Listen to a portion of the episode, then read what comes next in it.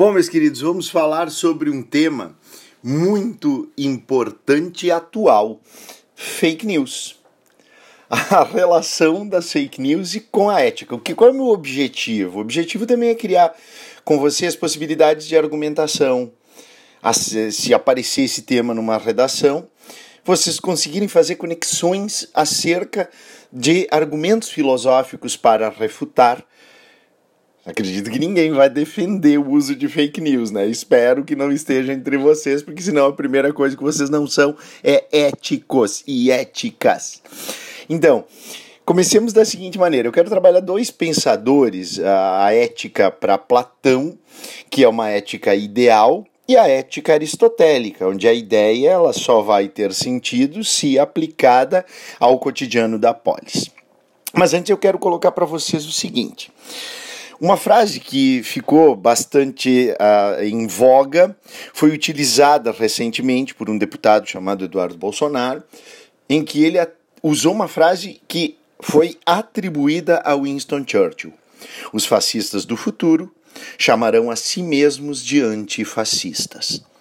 Alguns anos atrás, um outro deputado que agora me fugiu o nome, utilizou essa mesma frase na época dos protestos contra o governo da, da presidente Dilma Rousseff. E essa frase então foi atribuída a José Saramago. Perceba, a mesma frase atribuída a José Saramago. Recentemente, eu ouvi numa rádio uma, uma jornalista dizendo que essa frase seria de Cecília Meirelles. E também não é. Não há um autor definido, não se sabe exatamente quem é o autor desta frase. Mas por que, que se usa esse tipo de personalidade tão marcante como José Saramago, como a Cecília Meirelles, como Winston Churchill? Porque, afinal de contas, esse tipo de personagem histórico, pensador, uh, escritor, artista, dá legitimidade a um determinado pensamento. Uma coisa é a frase de Fábio Catani, que sou eu. Outra coisa é eu chegar e dizer: olha, essa frase é, é de, de Michel Foucault.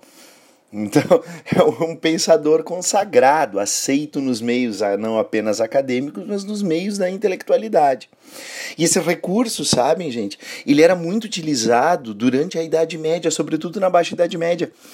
Nos debates que se estabeleceram desde a Baixa Idade Média até a época da Revolução Científica, a valorização que se estabelecia era essencialmente daqueles pensadores antigos, os grandes pensadores clássicos greco-romanos e helenísticos.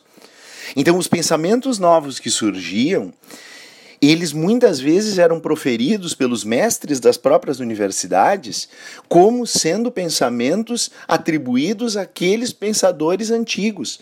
Fato que dava legitimidade à ideia, quando na realidade o autor da ideia era o próprio mestre que estava defendendo esta ideia em uma das disputatio, um dos disputátios, debates intelectuais que aconteciam tanto no período da Baixa Idade Média nas universidades até esse período de meados da Idade Moderna moderna, onde ainda o elemento antigo era o fator de legitimação de uma verdade. Então não é uma novidade que nós temos. Agora que eu já coloquei para vocês um exemplo histórico, deixa só eu fazer de maneira bem sintética o que, que vocês poderão se valer da utilização tanto de uma argumentação platônica como um ideal, quanto da argumentação aristotélica, ou fazer um meio termo entre ambos, que é até o que o Aristóteles considera o mais adequado. Pois bem, para Platão, a prática da ética ela está diretamente relacionada à compreensão de uma ideia. Lembra sempre a ideia, o mundo das ideias platônicos é o mundo em que a verdade está. Platão sempre buscou conceitos. O conceito é uma definição universal, ela vai ser aplicada para todas as coisas. E o conceito, ele é imutável, ele é eterno, ele tem existência por si mesmo. O conceito não muda. Portanto, a ideia de ética, a ideia do comportamento para ele, a ética é uma consequência, na verdade, do que Platão coloca como a ideia do bem. A proposta de Platão acerca do componente ético, ela está diretamente relacionada às duas ideias de justiça e do bem. O bem é um supremo valor que sustenta a própria justiça e o bem é o valor supremo das próprias atitudes e virtudes humanas.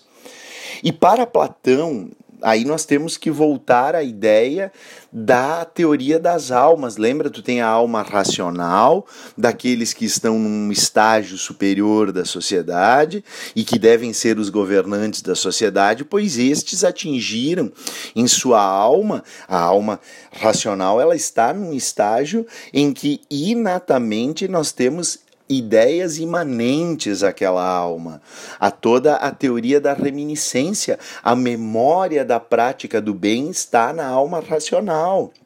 E ela é compreendida, e só porque compreendida pode ser praticada. O próprio Platão nos coloca a seguinte frase: olha bem aqui comigo. O Platão nos joga a ideia: boas pessoas não precisam de leis para obrigá-las a agir responsavelmente enquanto as pessoas ruins encontrarão um modo de contornar as leis. Olha bem, então vamos dividir isso. Eu gosto sempre de trabalhar com uma divisão. Vamos pegar a primeira parte. Boas pessoas, ou seja, boas pessoas significa que elas já têm o bem em si. O bem e logo compreensão do conceito do bem já está inerente às almas dessas pessoas. Não há uma necessidade de uma lei, porque para as pessoas boas, o bem é natural. Então, a ação do bem ela é uma consequência direta da própria, do próprio conhecimento deste bem.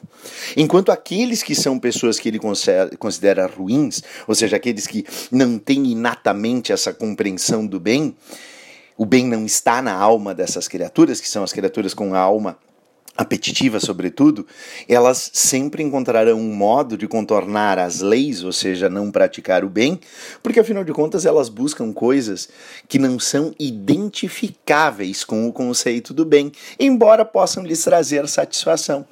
Só que isso, para Platão, não é diretamente o componente ligado ao que virá a ser a felicidade.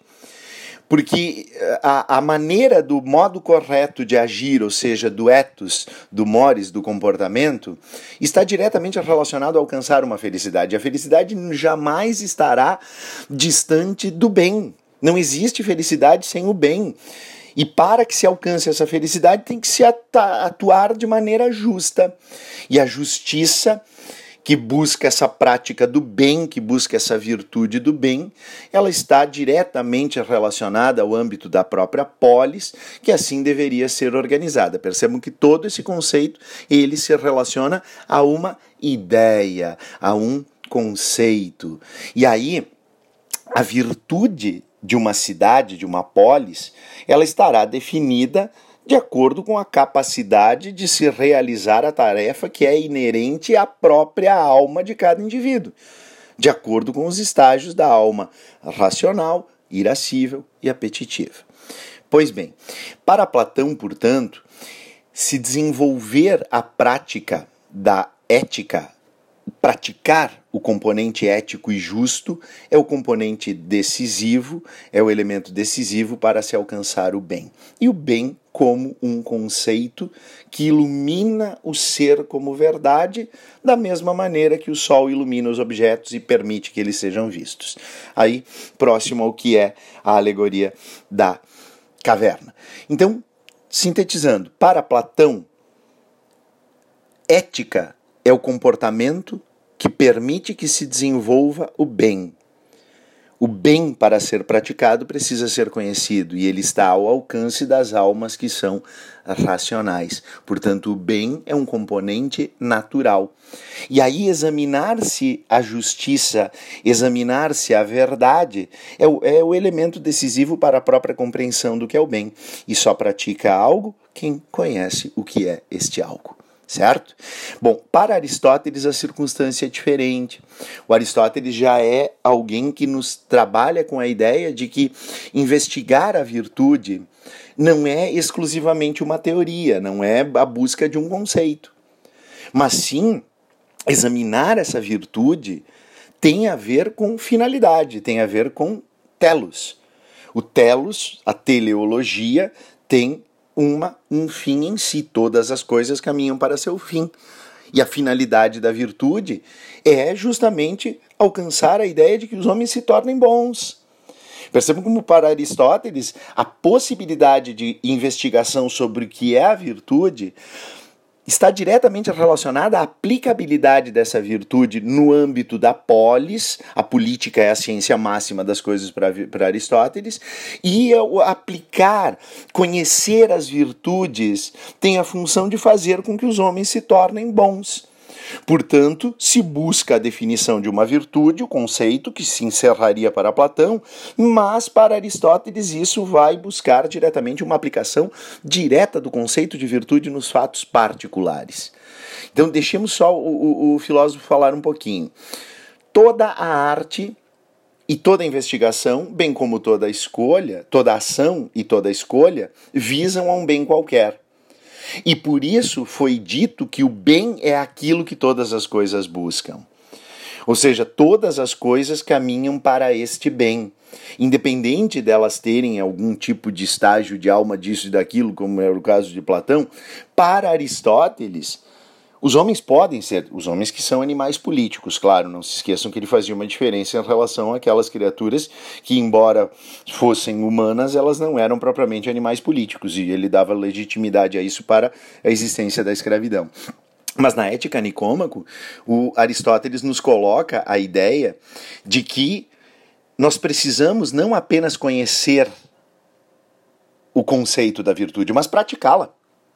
Lembra que tudo para Aristóteles, o juízo aristotélico, ele é o juízo do equilíbrio, do justo. Ser justo não é apenas uma ideia, ser justo é uma prática. Olha também o que ele nos diz: nós somos aquilo que fazemos repetidamente.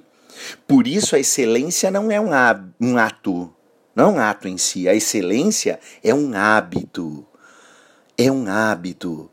E aí ele nos diz que esse hábito, ele sempre está diretamente relacionado à tua vida política e não à tua vida individual. Olha que nos diz de novo Aristóteles: embora seja desejável fazer o bem para um indivíduo só, é mais nobre e mais divino fazê-lo para uma nação ou para uma cidade.